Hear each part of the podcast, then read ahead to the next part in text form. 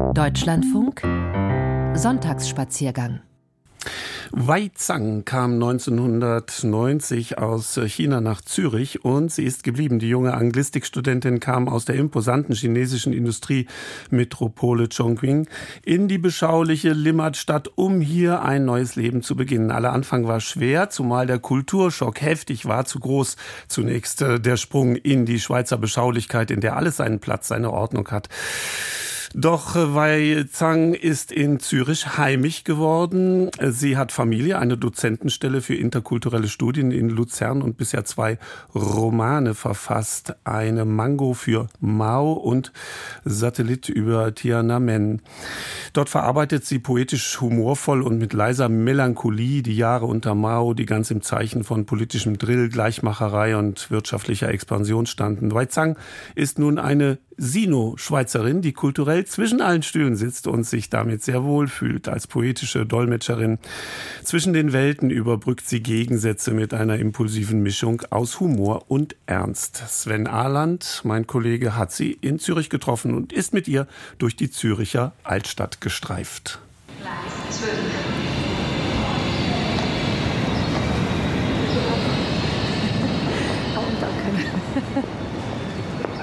Wei Chang ist ein zierliches, unternehmungslustiges Energiebündel.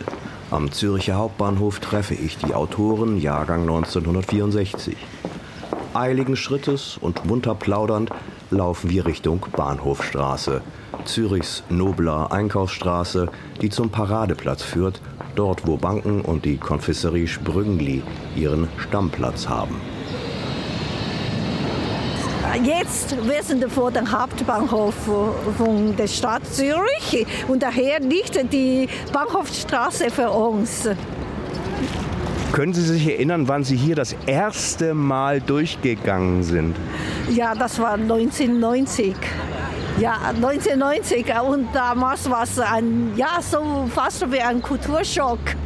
War so viel Konsum hatte in China schon langsam schon gekommen, aber dann noch nicht so dieser Luxuskonsum gegeben wie auf der, dieser Straße, Bahnhofstraße. Äh, und dann zum Gleichen und damals in Chongqing und in meiner Heimat habe ich schon diese äh, ja, Wolkenkratzer schon gegeben. Und dann hier in Zürich, das ist relativ bescheiden auf der Bahnhofstraße, ja. Oh, danke. Realität und Fantasie fanden allmählich zueinander und mittlerweile hat Wei Chang ihr Zürich auch ins Herz geschlossen.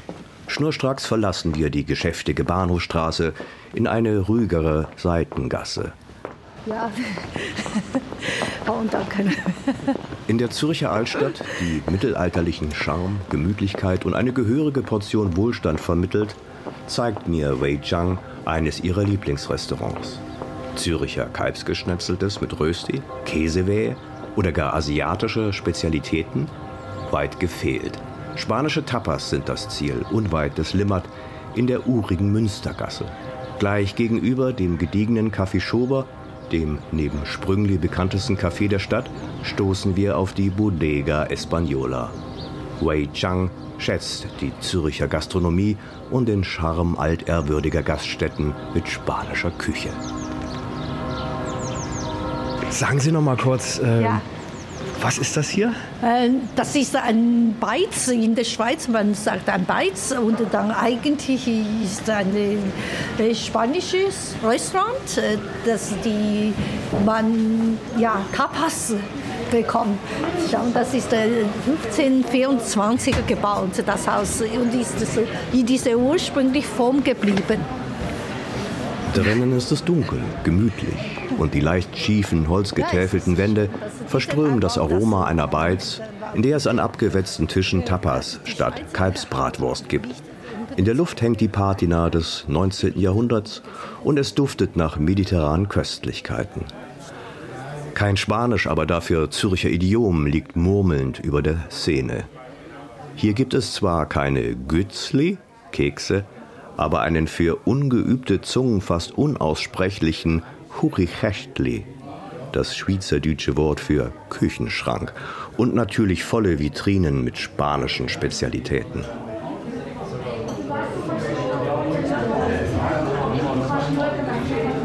Züricher Dialekt hat es Wei Chang angetan, die ja aus Sichuan stammt, einer Region, die für ihren lebhaften Dialekt bekannt ist ganz weit weg vom Hochchinesisch. Ja, das, ich finde, das natürlich, die, ich meine, ich rede selber nicht das Schweizerdeutsch, aber dann ich verstehe, zum Beispiel Zürich Dialekt, das ähm, ja, ich kann gut äh, verstehen. Und ich finde interessant, weil so wie gesagt, dass diese Sprache, die, diese Dialekt mit dieser Reserviertheit. Am 11 bis am 12 Self-Service. Es ist immer das Gleiche an einem Samstagmorgen. Einkaufen, einkaufen, posten, posten. Morgen sind die Läden zu. Man will nicht verhungern über den Sonntag.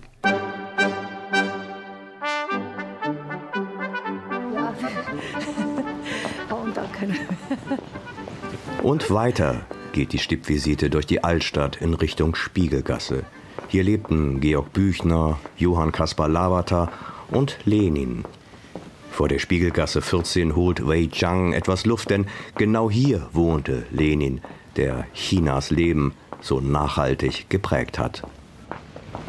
Ja, da, daher hat Lenin in seiner Exilzeit hier in Zürich gewohnt. Das war, steht vor 21. Februar 1916 bis 2. April 1917. Und dann natürlich Lenin ist eine große Politikerfigur in China und bis heute immer noch. Weil, wenn wir sagen, dass China hat Kommunismus, die Chinesen werden das korrigieren. Wir haben unsere Führung von Marxismus und Leninismus. Konkret ist Marxismus bringt diese äh, Theorie für die Wirtschaft für China, äh, sozusagen diese Wiederverteilung des ganzen Vermögen der Gesellschaft.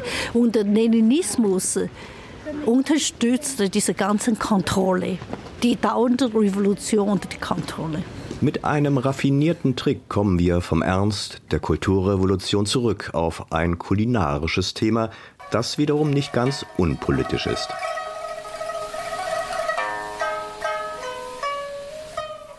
In ihrem Roman Eine Mango für Mao spielt die süße, saftige Frucht eine wichtige Rolle. Denn Mao bekam 1968 eine Kiste Mangos vom damaligen pakistanischen Außenminister geschenkt. Über Jahre wurden Maos Mangos zu einer Reliquie, die in Formaldehyd eingelegt wurde und die man als gigantische Nachbauten durch die Straßen trug. Mit diesem Wissen ging die Zürcher Neubürgerin Wei Chang 1990 in einen bekannten Schweizer Supermarkt. Ja, genau, das kann man sagen. Das kann man das absolut mit dem vergleichen. Äh, und eigentlich, als ich 1990 in die Schweiz kam, äh, und da war ich einmal bei unserem Supermarkt Mikro.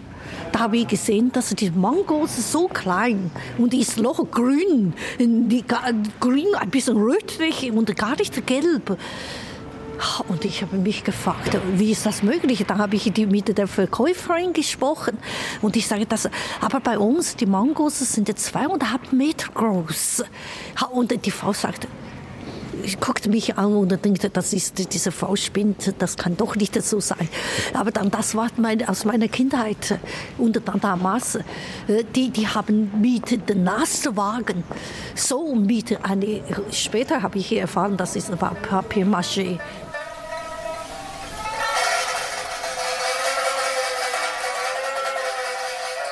Der geschwinde Gang durch Zürichs Straßen ist wie ein Spiegelbild ihres Lebens. Ein Leben zwischen den Stühlen, zwischen Maos Macht und Mangos, protestantischem Wohlstand, eingebettet zwischen Luxus, Leckerlis und gebauter Geschichte. Ein Leben im Transit?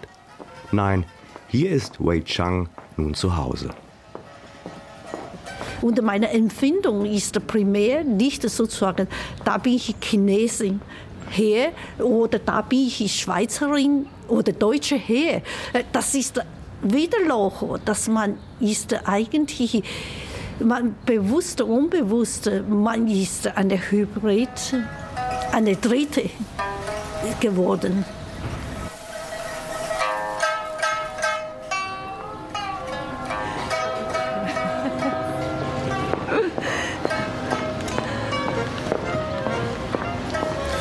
Ja, eine dritte ist sie geworden. Autorin Wei Chang, eine Chinesin in der Schweiz. Dank an Sven Arnert. Jetzt die Nachrichten dann nach Laos.